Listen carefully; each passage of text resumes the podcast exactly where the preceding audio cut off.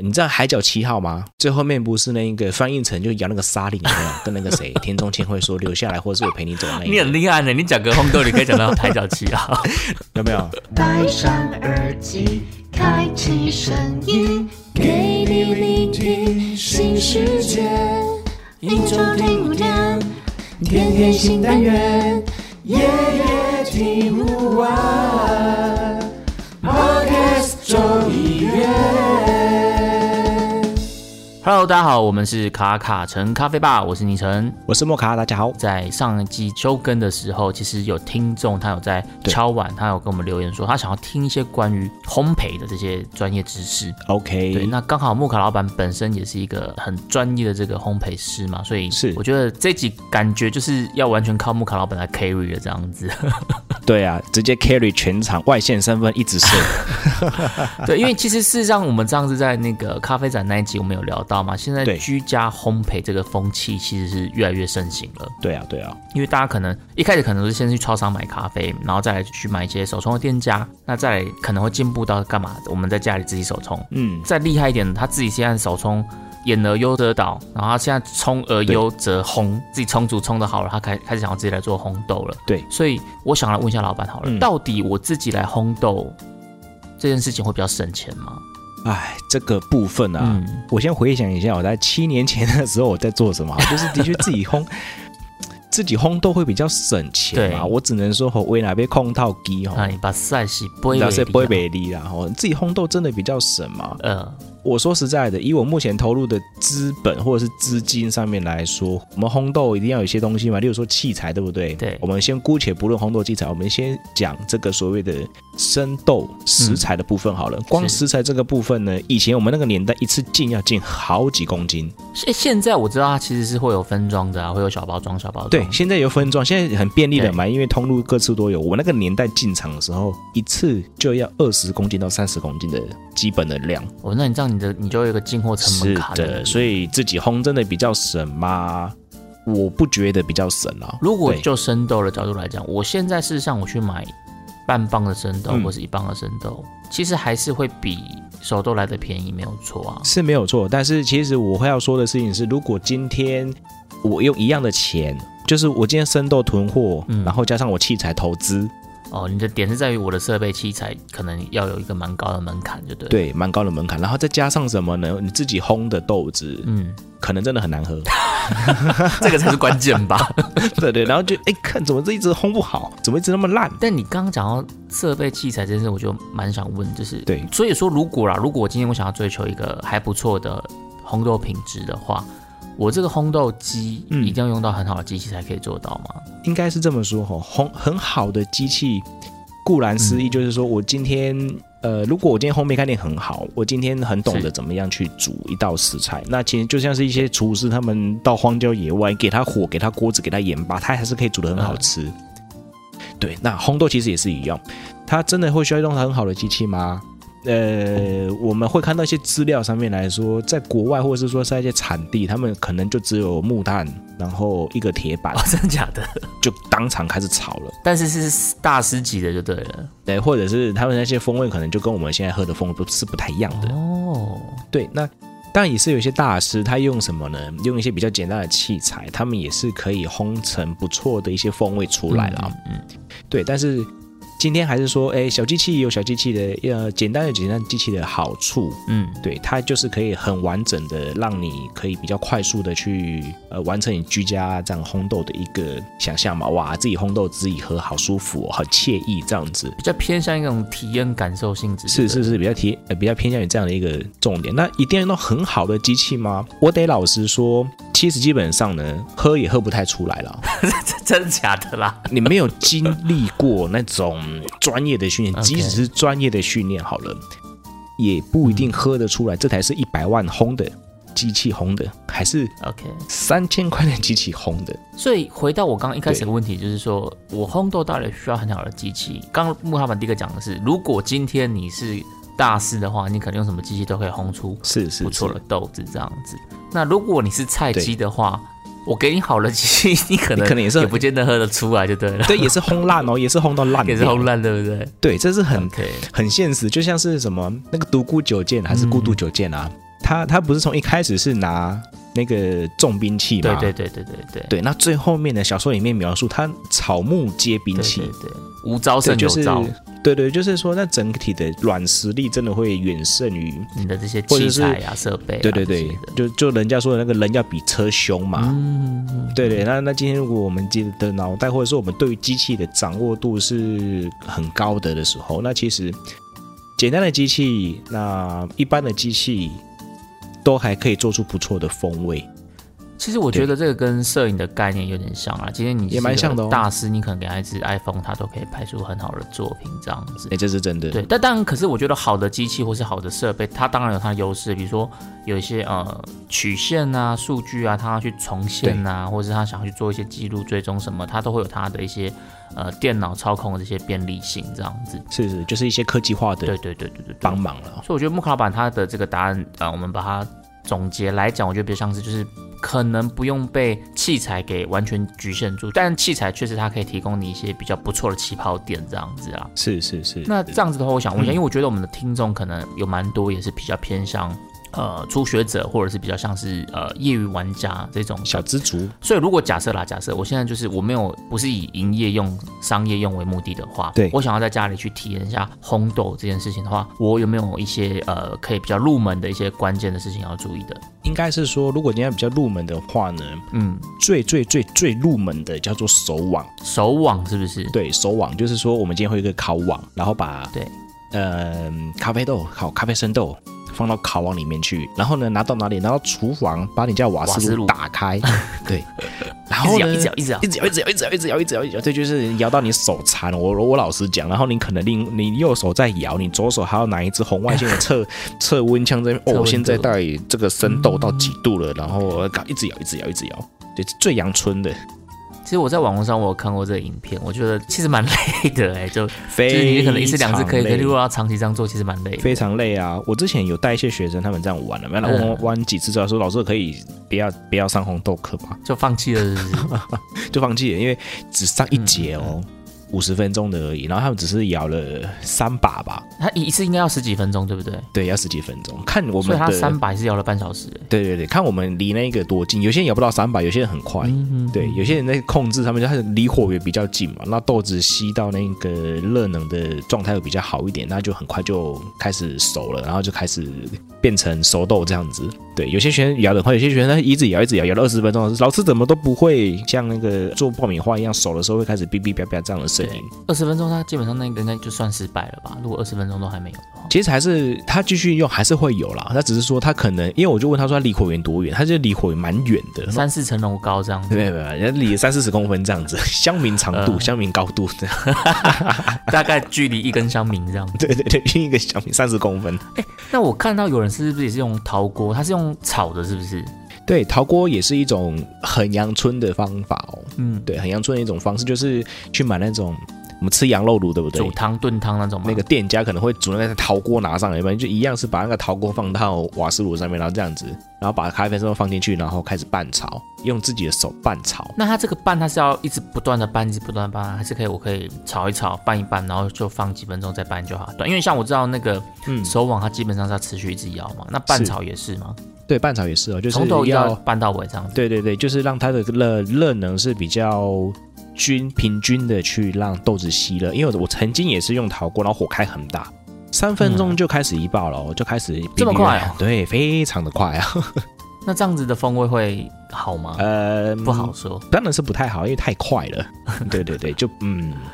哎点点点那我看有人是不是也有用什么烤箱的？烤箱也可以吗？烤箱也可以啊，旋风烤箱。对，它就是它就是会在那边一直转，然后这样这样，然后让豆子在那边翻的也 有。哦，所以如果只是烤面包那种就不行。诶，哎比较没有办法啦。气炸锅有人有看过人家用，哎，那气炸锅可以吗？可行吗？呃，不太建议啦，因 为很难想象。我好呃只能想试说，看看哦我。只能说很难想象啊，就是说，切不要拿那个一一两万的器材，然后可以可以烤披萨的东西，然后跑去烤生豆这样，我觉得拿来烤披萨比较开心一点啦。啊哦，哦，所以气炸锅有人用，但可能不是那么推荐的。对对对，不是他们推荐。但其实就是说，现在你只要去我们只要在网络上面搜寻烘豆机，那也是有一些比较十万块以下那种什么三 D 的那种热风型的啦，对，或者是一些比较阳春型的那种滚筒式的那种小型体验型的烘豆机也是有的。那这样子它的那个价位大概要落在哪里啊？大概四万块以下应该是蛮好入手的，有的三四千，然后有的是呃会比较高价位一些些。所以对如果今天我，因为我我们刚刚讲这个比较像是我自己在家里这样子很爽的，对但是如果我是希望我的品质是可以有一个，当然也不是说真的就是要做商业用啦，可是对，至少我可能我自己喝，或是我跟亲朋好友喝，品质都不会太差。这样我大概我要做到怎么样的规模？这个就很重点了吼。嗯，为什么会说很重点呢？因为我们刚刚讲那些都是体验型的，对对，体验型的。好，我今天玩一玩。那如果现在呢，要用什么呢？要用到一种比较可以呃稳定的烘焙，或者是说比较玩家级，我们讲玩家级的好 OK，OK，了。玩家级 OK，好玩家级，那就会开始进入到另外一种境界喽。连预算你会进入到另外一种境界，那那等一下，预算多少？你先跟我讲一下好了。我觉得我我们先让听众好有个底，这样预算大概要拉到多对少？对对。好，预算呢？我建议来预算进场，就是我们入场的时候不要去用，呃，可能听众们会开始轰动，他们会搜寻一些器材嘛，那可能说啊，我五百克就好了，嗯，嗯好，五百克的机器就好了。那我会说啊，五百克的机器呢，那干脆不要买，你就用陶锅手网弄一弄就好，这样子。对，或者是说继续喝咖啡，继续练感哦官，继续练习练习喝。OK，好，投资在喝的上面，我就会比较 OK 一点。嗯那如果真的有一笔预算呢？好，我现在想要入场自己。玩票还是属于玩家级的啊、是是就是可能我会轰个一阵子，那一阵子可能是以一年、两年、三年起跳那种的，嗯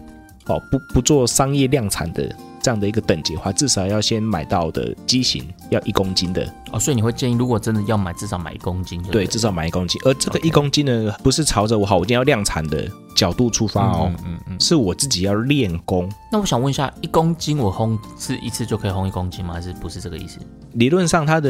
内锅是可以承载一公斤的咖啡生豆。但实际上应该不会真的烘到一公斤吧？理论上呢，我们不会丢到一公斤，我们顶多会丢到七成嗯左哦可以右。大概抓七成左右。OK，好。对我们学习过程里面，他们说我们大概会烘到最多最多就是八成。 ，OK，七八成这样子留一些空间，就像是我们一个大炒锅有没有？嗯我们不可能满载去这样子炒，对对，对对，因为这样是其实是对于整体的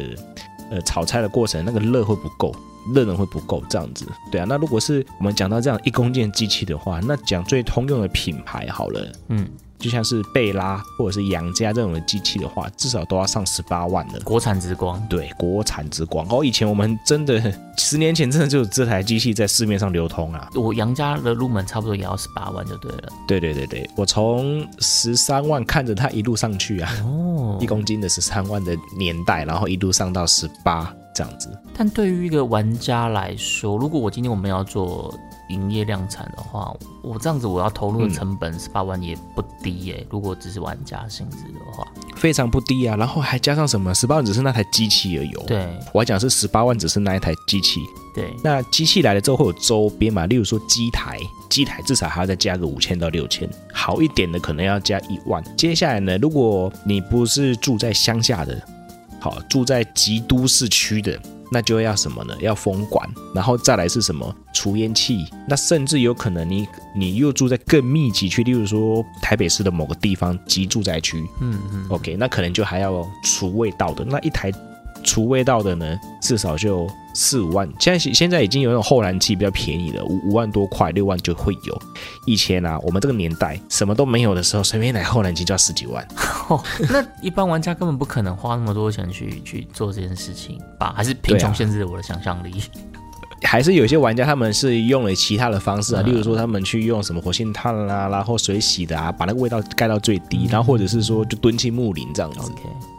对对对，就是这个这个入门槛，其实我我老实说啦，我老实说真的是蛮高的。如果我说玩家就要买到一公斤，那如果真的像真的是在开始做量产的这种工作，是至少要买到多对少？量产以量产为目标进场的话，嗯有没有？我们都会基本上，我像我是以量产目标进场，我们就是直接就是以三公斤的方式去配置的。那那我方便问一下，这样配置的机台的钱大概要多少吗？哦，随便抓都三十万以上， 哦，所以最基本哦，最基本。所以今天我想要弄一个烘豆的工作室，我光最基本的那个烘豆机，我可能就要抓个三十万的成本就对了。对，而且是最基础的 OK 现在应该是三十万起跳了啦。对，现在二零二二年了嘛，万物齐涨的年代，嗯我那个时候进场是还比较没有那么多。那现在因为整体的上涨，应该现在三公斤的至少要抓三十五起跳了。对，整体配置到好啊因为。我我在想，有些听众朋友可能我们从呃初学的啊，或是这种呃在家里居家想要体验的，对刚刚莫卡老板大概帮我们切分了三个等级这些机器设备嘛，从最一开始体验性质的，对然后体到了验玩性质家的，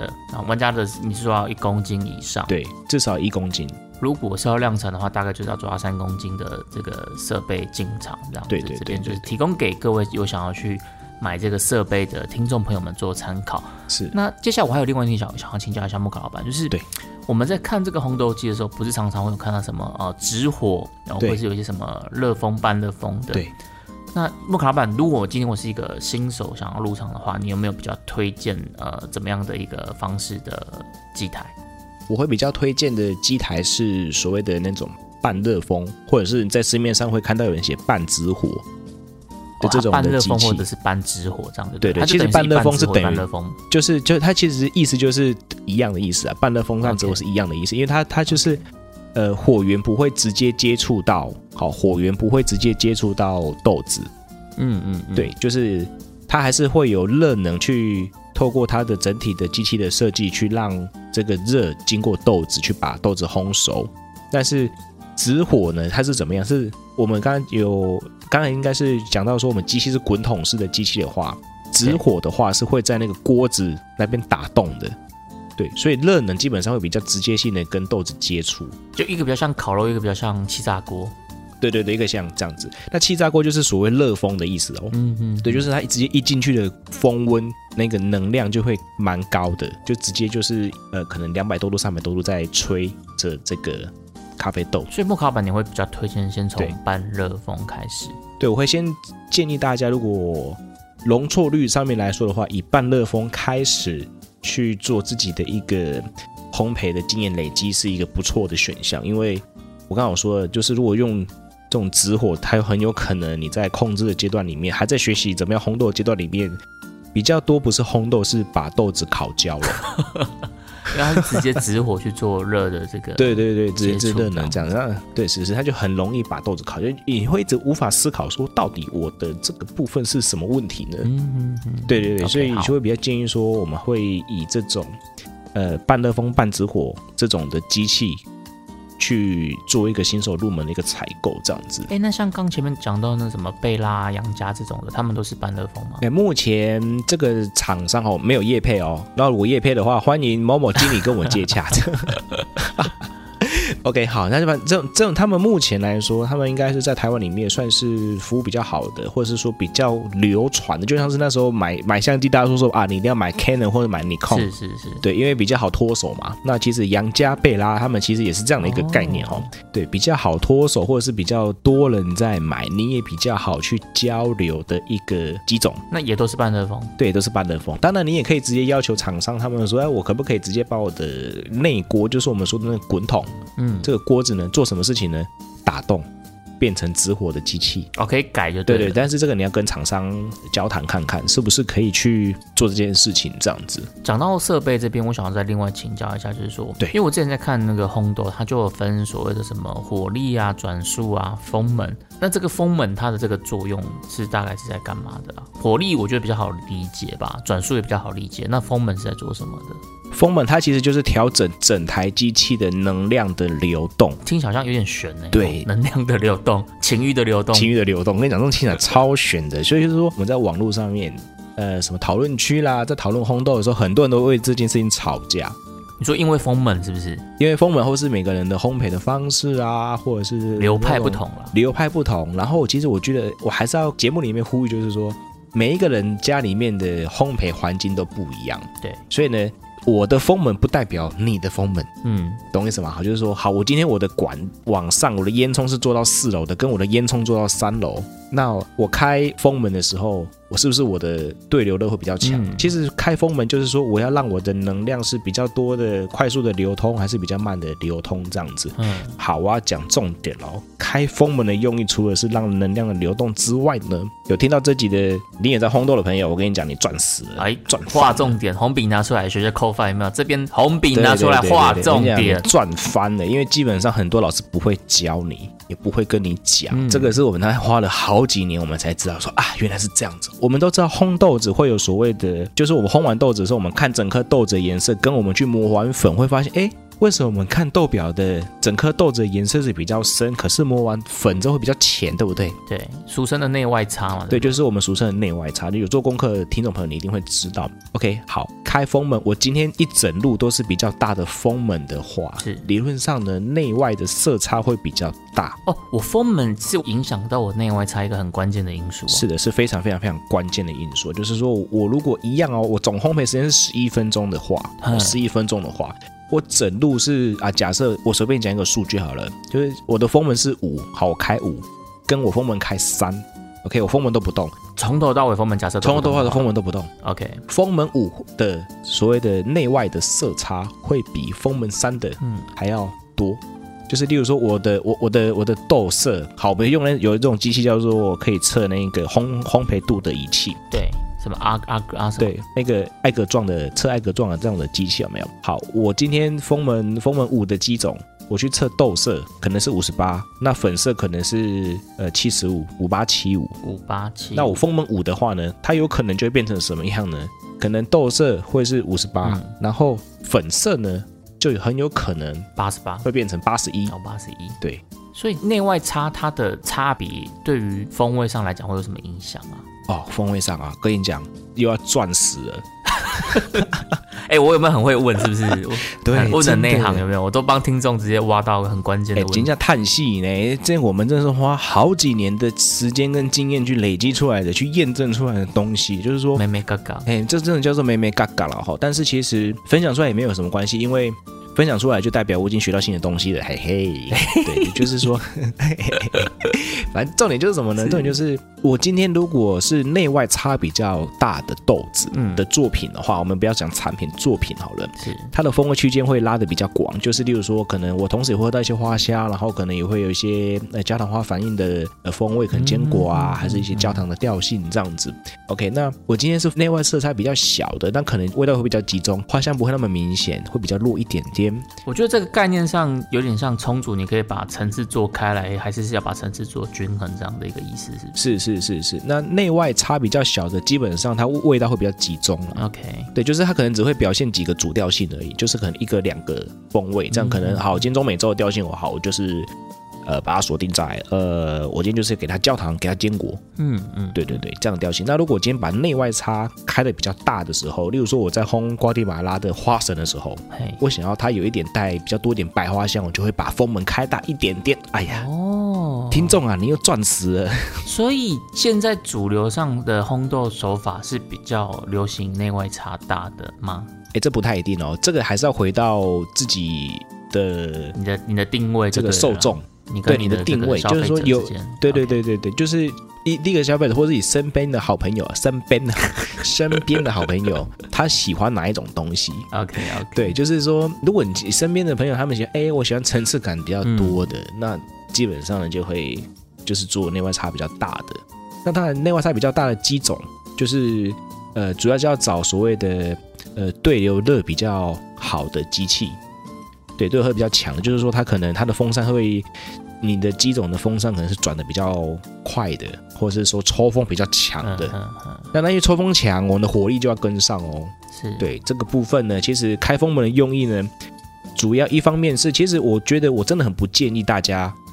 在一开始的时候我就要学习什么北欧烘焙法。等一下讲到北欧烘，所以这个内外差做比较大的这个是就是俗称的北欧烘焙吗诶、也不太一定哦。 ？OK，，对，因为北欧烘焙法它其实有一些定义啦，就是说可能在网络上面大家知道是可能九分半到十分钟之间会完成一爆。 OK，算是比较偏前面一点点嘛，对不对？对对，它的定义是节奏性比较偏快的嗯，嗯嗯这种的烘焙的方就是 V 式。六零滤杯的概念这样子。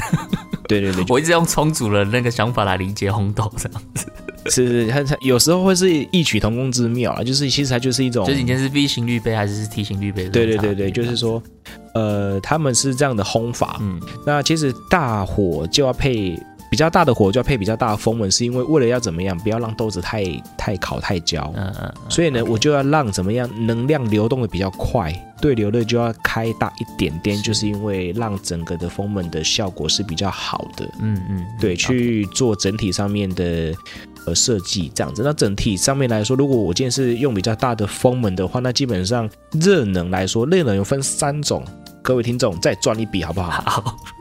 红笔再赶快拿出对来，，红笔拿出来哈，接触热、传导热跟对流热。 ，OK，接触传导对流，，对，那好基像在本上什么物理课，是是是是，那基本上接触热就是我直接锅子的能量给豆子嘛，对不对？这叫做整个接触的热能这样子。好，那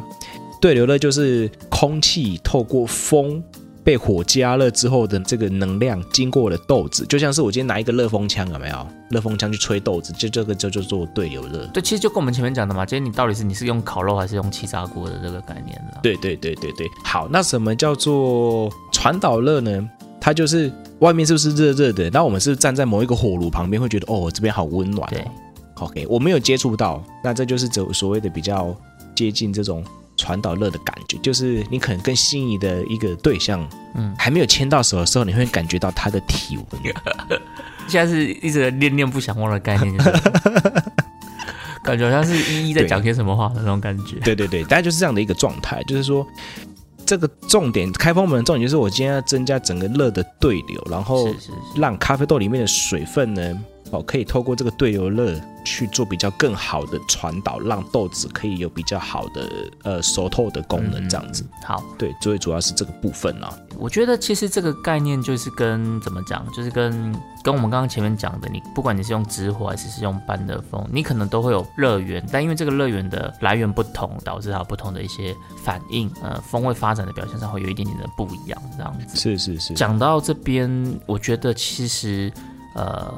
如果说啦，今天我想要去更进一步的去了解烘豆这门学问的话，对，莫卡老板有没有推荐？有没有什么样的工具可以让我们去学习的？哦，这个一定有，嗯，对，一定有。我只能说，我们身处在这个时代，所谓的资讯爆炸的时代，真的是啊很不幸是福。疫情爆发的时 代呃，疫情爆发是另外一种蛮衰的角度啦。 ，OK，对，好，好，以前我们真的是踏破铁鞋哦，找不到哦，不是无力处，我是找不 到，就这种东西没有那么好流传，就对了，没有那么好流传。都 OK 是要师傅手把手一个带一个这样。对对，是握手把手，或者是呃，你就不断的烘，不断的烧豆子，不断的去验证。那当然，在这之前呢，好，在这个之前。一定要蛮知道自己要怎么呃懂喝啦，好懂喝这样子。OK，那我们今天讲到书籍嘛，那有一本书，好有一本书我是蛮建议大家买来看的，因为我觉得就如果对烘豆有兴趣，多通都有兴趣的话，它叫做《咖啡行者的全息烘焙法》，全息是哪个全息？呃，全部的全，嘿好、哦休息的息，全息烘焙法。 ，OK，那为什么会特别推荐这本书？呃，这本书其实它里面写的蛮详细的这种整体烘豆的状态，例如说，呃，烘豆子的部分的话，我们有蛮多的呃手法，但是其实万变不离其宗，就是说我们要从豆子，嗯、从一开始我们丢到锅子里面的时候是可能是某一种呃状态，例如说，好，刚开始入豆，好，我们入豆到锅子里面的时候，它是一种呃玻璃态，就是撞在锅子，嘿，撞在锅子里面的时候，玻璃可态能会有一些呃比较清脆的声音，我们都会俗称这个术语叫玻璃态，变态的态，状态的态。那这个时候就去判断说，好，那这个玻璃胎要我们要做什么事情，这样子。对，可能会有呃持续地给它热能啊，然后要去判断是接下来会进入到什么样的状态。对，那可能会进入到呃橡胶态，就是这个声音就去怎么样判断，就是说。呃，这个声音会开始变成比较像是摇沙铃，你知道吗？那个沙沙沙沙的声音。我好难想象哦。你知道《海角七号》吗？最后面不是那个翻译成就摇那个沙铃，有没有跟那个谁田中千惠说留下来，或者是我陪你走那一 你个很厉害呢，你讲个红豆，你可以讲到海角七啊号。有没有？那《海角七号》你这样一讲，人家说哇年轻人都听节目说什么是《海角七号》。 哦，真的哎，海角对七号也是一个可能需要很经典的啦才知道。对，所以你说会有个风铃声这样子。哎、一一种沙里那种沙沙沙沙的声音，这样子，那样杀出去，那样沙沙。你说豆子在里面翻搅的时候，对会，翻脚的是会有那种下下下下下下下下这样的声音。好，对，那接下来就会进入到另其他的状态。那其实一些操作的方法嘛，一些基准嘛，我们做事情也是喜欢这样子。那其实在这本书里面都会有提到哦，你说在咖啡行者的这个行者的全息烘焙法这本书里面。 ，OK，对，巧巧老师，如果你有听到这一集的话，请呃，叶配的 我跟你讲，真的上一堂烘豆课啊，我们以前在上一堂烘豆课，像我现在投资到现在，我光学费啊，我光学费可以让我念完五专呢、其实我觉得很合理啊，对不对？对啊，因为我们在一个专业的养成上，本来就是要投入相对应的资源啊，这样子你才能够对啊这个、在这个领域里面去做好更好的品质给消费者。是啊，是啊，所以呢，各位听众听我们的节目呢，保证你赚，好不 好？哎，那我我想再问一下，就是说，因为你对刚好讲到这个，从不同的声音判断对去观察你的这个烘豆的状态。对因为我知道有一些人他们比较主张的是曲线派，他们透过曲线来观察自己的这一些烘焙数据。对，那有另外一派是这种比较偏向察言观色的，对就听声音啊、看颜色的。那我想问一下，假设啦，我是一个比较初学的入门的，那我可能没有太多的呃经验或是专业的知识去判断我的烘豆应该要怎么烘的时候，有没有一些比较关键的地方可以让我去注意？比如说像我知道烘豆我有什么脱水期啊，对呃梅纳期啊、发展期啊，我有没有一些什么样比较关键的特征可以帮助我去判断？假设我没有曲线可以参考的话，好，如果没有曲线可以参考，或者是说我今天没有太多的数据去参考的话。是我没有电脑， OK，没有电脑就光用手往这样摇的话，我会比较建议说，我们要先去设定一些东西，例如说，第一个我们要去设定我们总烘焙的时间，那总烘焙值大家落在多少是比较？其实 range 应该很广啊，但是假设我们就列举非常其非中一常个流广派啊，来非常非讲的常话。广。对，各种流派都有。例如说，好，我今天是要北欧烘焙快节奏的，十分钟内一定完成，这是一种烘焙的方式。那也有人说，好，我是比较中规中矩的，我就烘呃浅焙的部分，我就是一爆蜜，然后烘十一分钟，也有可能的。嗯，对，那我就会比较建议说，好，我们去分一些阶段来看。是例如说，呃，我今天是要中规中矩的话，那其实豆子的整体的颜色变化来说，它会先从我们拿到豆子是绿色，对不对？对。然后接下来它会变成淡绿色，淡绿色，然后对，会变成白色，然后会变白色，对，会变得比较白哦。那就是所谓我们刚刚有提到橡胶态，软橡软胶的，。对，软软的。对，那这个时候呢，再下去它就开始变成淡黄色，就转黄这件事，对不对？对，然后再来就变成黄色，然后变成、哦开始变成褐色。这个褐色的时候，就是我们所谓术语里面谈的所谓的焦糖化的反应的开始。就是美纳奇嘛，对不哎，对？美奈奇是前面，哦，美纳奇是前面，对，美奈奇是前面这样子。那接下来就会变成那个咖啡色，它颜色会越来越深啊。哦颜色就越看就你是要烘说到我们多会多对深我们会弄到多深这样。其实应该说我们转褐点的时候就是预备了哈，就预备备，它可能开始要差不多要进入要熟的状态了。哦，对，大概就是从这个角度去去判断。那其实我会建议，就是说我们在六分钟哈，让它变成黄色为一个呃目标，六分钟转黄点这样子。对，六分钟转黄点为一个目标啦。就是如果 OK，今天是一个呃，我可能没有什么太多的机器的话，那因为其实咖啡豆它有些人可能说啊，越烘越浅，越烘越快，风味越好。那其实我为什么这件事情是不太一定的，但如果这样我，我火力全开，三分钟就让它一包，这样听起来好像也不太合理。对啊，，对啊，因为其实好的风味，它会需要能量去让它怎么样发展出来，是是就像是我们去煮一道食材，我们不是越快越好，是它每一道食材都有它适合的甜蜜点。呃、成熟的时间。是的，是的，一种成熟的状态。这样子，那我会建议大家说，好，我今天是一种比较机器，呃，阳春的机器，我可能没有什么计时的东西，那可能就是以六分钟，然后一百六十度为一个操作的方法。那转黄之后嘞，转黄之后我没有再特别注意，在它一包之前，在一爆之前，如果这件事用一些比较玩家的机器的话，嗯开始听到爆声的时候，一定要锁火，锁火的意思是把火缩小一点，嘿哦缩小把一火点就是我们的对我们的火不要再开那么大，因为它很有可能你会噼里啪呃啦，太短的发展时间，然后就噼里啪啦噼里啪啦啊嗯噼里啪啦，然后就豆子就发展完了，或是说就一爆结束了。 OK，对，那反而风味上面可能就会有一些不太好的表现。因为发展期它应该还是要让它有一个一定的时间嘛，你可能太多或太少都不太好，所以要有一个合理的对范围这样。不太好。是是是，有个合理的范围，这样子会比较好一点点啊。那如果是说我今天是呃八到九分钟开始哔哔叭叭，嗯，好，开始进入到所谓的一爆。这样子，那种一爆的声音，其实应该跟听众朋友解释一下，一爆的声音，它其实就是有点像是爆米花开始在手对对对炸开的那种时候声音，就是有一种砰砰砰砰砰的声音，对，嘣嘣嘣，对啊，或者说有点像是那种小鞭炮哔哔啵啵的这样的声音会开始开始发出，嗯真的很像爆米花，我觉得。还蛮像爆米花的，就是蛮像爆如米果花。大家有买对那个手网自己在那边烤爆米花的，大概就是那个感觉。对对对对对，那就是会变成说，这个时候我们基本上是抓八分钟或九分钟开始让豆子进入到这种状态了。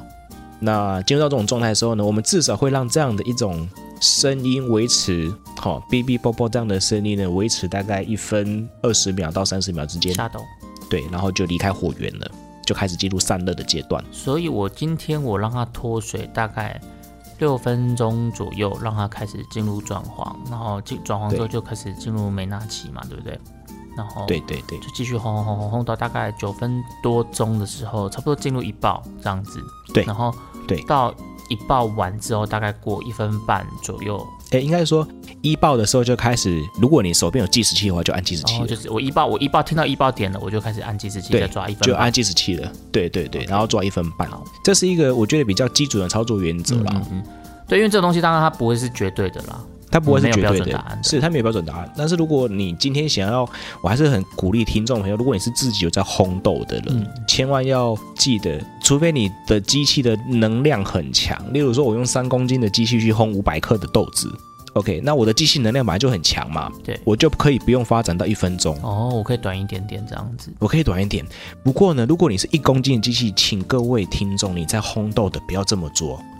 因为很有可能会不熟，所以至少你觉得基准的就是差不多抓一分半这样子。，对，会是一个比较安全。那或者是你不要抓一分半也没关系，你抓一分二十秒，那至少温度好。哎，各位听众，你要赚死了，跟你讲，你这集听到这三个点哈 OK 一个点八千块。你说等一下你说三个点是哪三个点？刚才我讲那三个点啊，这是现在是第三个好点。像是第三点就对了。OK，对画第三有点画红笔的地方就是一个点啊。对的，画红别的地方 OK 这样子。第三点就是你至少一分钟要跑个十二度。你说我这一分钟内要上升十二度嘛，对不对？对是吗对，如果你，是有上烘焙机是可以记温度的那种，有没有？你就开始哔哔叭叭的时候是按计时器，对不对？嗯至少好一分钟上升十二度，呃或者是说一分半钟上升十二度，你去喝看看哪一个你喜欢。升等一下我我打个岔一下，我这一分钟上升十二度，通常是意味着我这个时候我的火力是变大还是变小？是变小的啊、是变小的。OK，好，刚刚刚我们有谈到说，我们是不是开始烘豆的时候，进入到一爆的时候，我们会缩火嘛，对不对？对，对，那缩火的同时呢，你还要让温度持续上升，哦所以你的火力你要自己去找你各位听众家里面你的机器，我要缩到多少的火力，可以让一爆的时间一分钟或是一分半钟，哦，它是可以上升十二度的。这个标准就蛮清楚的啦。是啊，是啊，八千块，各位听众哦，啊，，又赚到八千块了呢，哇赚死啦！一集给你赚两万四。 对对对，一集赚翻了，好不好？ OK 感谢那位那个留言听众许愿的，好不好？哎真的我们他真真的的是他不为了藏私。问了一下，然后没想到我们问卡老板这样子不尝试，倾囊相授。对啊，因为因为其实这件事情是，呃，各位你要回到自己听众们要回到自己的机器里面去尝试的啦。因为这件事情，对，我讲的这件事情，它不一定是准则哦，因为你有可能烘肯亚，你这样烘你就炸掉了，可能它的表现会不好，或者是比较刺激等等之类的。 哦，所以对所以木卡老板为什么敢这样跟你们讲那么多？原因就是他知道大家在家里重现成功的几率可能也蛮 低的啦。哎也也不见得会，也不见得你会喜欢啦。但是因为 OK 因为就是要回到一个点上面，就是说，你你自己到底喜欢什么东西？好，这种风味上面来说，你还是很主观的。是是是是，是当然。对，还是很主观的，因因为这其实我们台湾后面冠军那一拳，他们也是在脸书上面会讲啊，那个都没有问题的。但是你要复制出同样的味道，其实这很就难。至少你要知道你的参数会调整到什么东西。对对这对，样子，你又很难的，因为你的烘焙环境、你的管线的设计、你的活力的来源，哦嗯等等的都会影影响响，都会有不同的结果。即使我今天是跑同样的曲线哦，我今天 A 锅跟 B 嗯锅是同样的曲线，不好意思，豆子的味道它还是有可能不太一样。哦，我同一台机器，同一个曲线，但是不同天烘，可能结果就还是对不一样了。就算是我下一锅这样烘，它的味道也有可能会有一些细微的差异哦。嗯嗯嗯，对，这个是一种很神奇的状态了。哦所以今天这一集，我们透过烘豆，我觉得我们应该算是聊得蛮蛮广的啦。然后有些对地方应该是也是聊得蛮深的，所以是希望对于想要了解烘豆的听众朋友，可以有呃蛮多的帮助。这样子，是一些基准点哦啦，我相信很多考虑犹豫到底要不要去投入成为一个烘豆的这种工作室的听众朋友，一定会有一个很大很大的问题想要问木克老板。对这个也应该也算是商业机密啦，那就是对到底我烘豆这件事可不可以赚到钱好，赚到钱这件事情呢，要建立在商业的模式上面啊？。当然，当然，那能不能赚到钱这件事情，我不能够保证一定能够赚到钱，但是呢，我会其实我一直在想一件事情，就是是如果我能重来，你要当李白。对我当李白就好 了，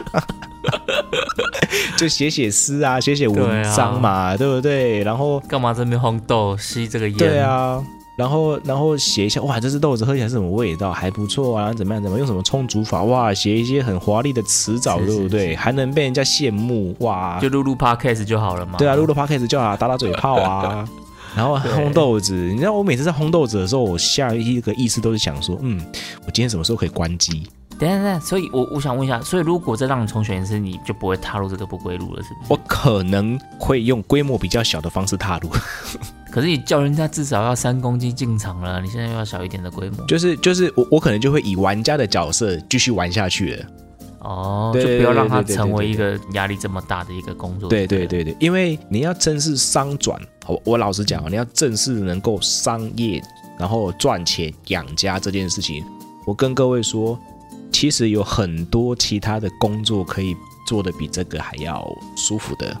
对，除非你是真的下定决心置业一辈子。对我觉得现在很多领域都是这样子啊，说真对的啊，，对啊，音乐啊、摄影啊、创作啊、艺术对啊啊什么的，其实都是这样子。对啊，对啊，这种就是很浪漫的傻瓜啦，我只能对这对样讲。对对对对，浪漫的傻瓜。对，我觉得你讲的很好，就是一种浪漫的情怀。对啊，所以说人家最好喝的咖啡，我每次去呃朋友的一些业者的交流里面，我都自己带豆子嘛。然后一去的时候，我们基本上不想冲，不想自己冲豆子，为什么都？会交给别人冲。然后说：“哦，我们想要喝最幸福的咖啡，就是人家帮就你是人家冲帮你咖煮啡的咖啡。啊 哦， 他是哦，”真的，现真在的，你们已经已经到了会厌倦充足就对了。我我像像我们刚刚在录之前，我们是跟医生你说：“哎，我再喝一杯那个咖啡嘛。哥斯达黎加吗？”对对，你说：“哇，十一点了还喝啊？”对，我们现在录制的时间是十二点。是是是，抛家弃子的在录音。对对对对对，那就说啊，就是喝一喝漱口掉这样子。所以你说真的会赚钱吗？我我还想还是要说会赚钱，是，对，会赚钱。但是你想说要赚到大钱，那你就得付出很多很多很多很多的钱。要付出非常多的代价。是是是，对，例如说呃设备的投资、学习历程的投资。行消费的投资，我现在完全脑子里面在想的已经不太是什么哦红豆曲线，那 OK，而是商业对，模式。或或者是说，呃，当然还是会思考，还是会想一下，但是其实比较多的